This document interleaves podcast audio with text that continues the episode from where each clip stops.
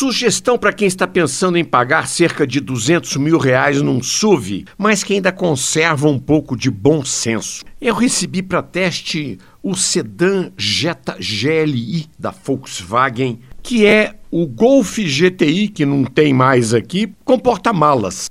Eu arrisco dizer que é o melhor Volkswagen à venda no Brasil.